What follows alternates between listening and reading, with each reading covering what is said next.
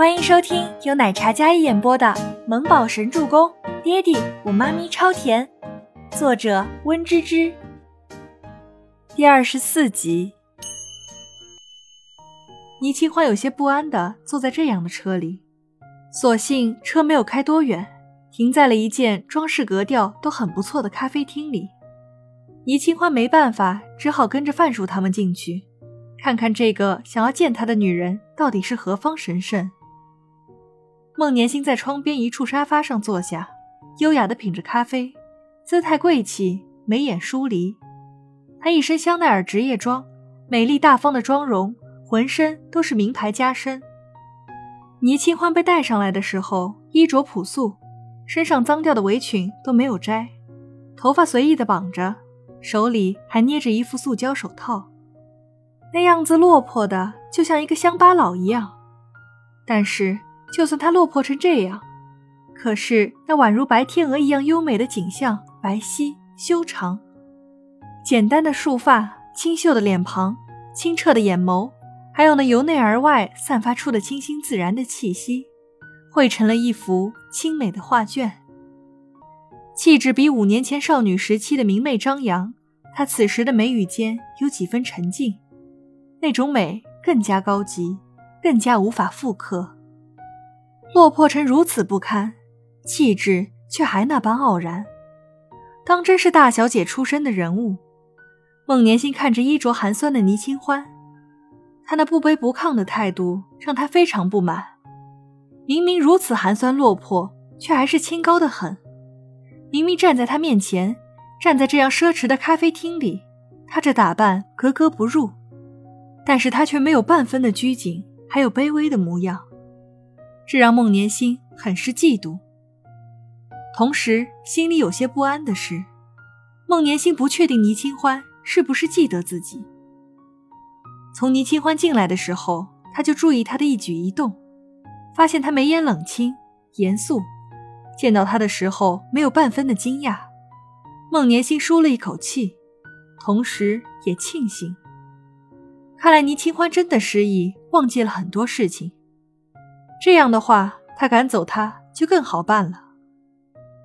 你就是倪清欢。孟年心一改曾经唯唯诺诺的模样，此时的他是医药的总监，比起孤儿出身的时候，他现在耀眼无比，自然底气十足。曾经他在他面前多么卑微，此时他就有多得意。打着这份自信，孟年心语气有几分冷意。眼神里非常轻蔑地看着倪清欢，如今他这番模样也配得上伯言？癞蛤蟆想吃天鹅肉？是。倪清欢答道。孟年心将咖啡放下，然后双手环胸，微微挑眉看着倪清欢，那种模样给倪清欢一种他在怜悯他的感觉，令他非常不舒服。这位女士，无功不受禄。我不知道你们怎么挑唆了范叔他们，但是这个钱我自己可以还完，时间的问题。范叔，你可别忘了，我们当初签订好了合同，说好的还款事项。你们要是不满意的话呢，可以跟我商量，我看看每个月能不能再多还一点，争取早点还清。倪清欢并不想跟这位傲慢的女人有什么太多的纠缠，他们非亲非故，素不相识。他无缘无故说要帮他，这让他觉得很奇怪。见倪清欢并不领情，孟年心的保养得宜的纤纤玉指从包里拿出一张支票，五百万，这些钱可以让你还清所有债务，而我只有一个条件。倪清欢星眸看向坐在那里高人一等的孟年心，离开这里，带着你的孩子，永远不要出现在这里。孟年心十分笃定的语气，近乎命令了。那张精致美丽的脸上看着倪清欢，是十分的敌意。倪清欢是谁？就算落魄了，气场依然还在。面对这个用钱来羞辱他的女人，他除了觉得莫名其妙之外，也觉得没必要这样任他羞辱。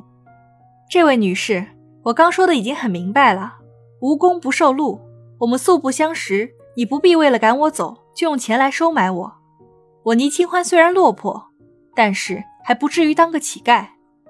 倪清欢将塑胶手套揣进围裙兜里，站在那里依然自成一派。我们虽然素不相识，但是你的存在令我很不喜欢。孟年心声音更加冷了几分，眼神也更加不耐烦起来，锐利的眸子直直看着无畏的倪清欢，试图用气场碾压他。这位女士，我建议你拿着这些钱找一个好一点的医生。倪清欢冷着一张小脸道：“这话惹怒了孟年心，她秀眉一皱，声音凌厉起来：‘倪清欢，你别给脸不要脸！你看不上我的区区五百万，是想通过自己利用自己，从男人那边赚取更多的五百万，是不是？’”孟年心讥讽说道。倪清欢觉得不可思议，这个女人是属疯狗的，莫名其妙。我告诉你。你的存在破坏了我原本的爱情，妄想得到不可能得到的人，痴心妄想。趁现在我还大度用钱打发你，你就识相点，不然后果不是你这样的人可以承受得住的。妄想得到不可能得到的人，这个女人是谁？把她当成假想敌了？她是谁的女人？锦逸？不可能啊！锦逸那样温润的男子，不可能会认识这样尖酸刻薄的女人。那是周伯言。倪清欢忽然想到周伯言，那个很帅的保镖，跟他儿子长得近乎一样的保镖，气质不俗，身手了得，更加是帅出天际。再看这个女人，一身奢侈名牌，一副暴发户的模样，莫非是谁家阔小姐？然后看上了周伯言那个小保镖。为爱一掷千金，但恰好遇上他跟周伯言走得近，所以怀疑他跟他有染。这女人是有毒吗？这位小姐，我觉得你很莫名其妙哎。我不会离开这里的，也请你收好你的钱。这个世界上不是所有东西都可以用钱解决的。哦，是吗？孟年心阴恻恻的说道。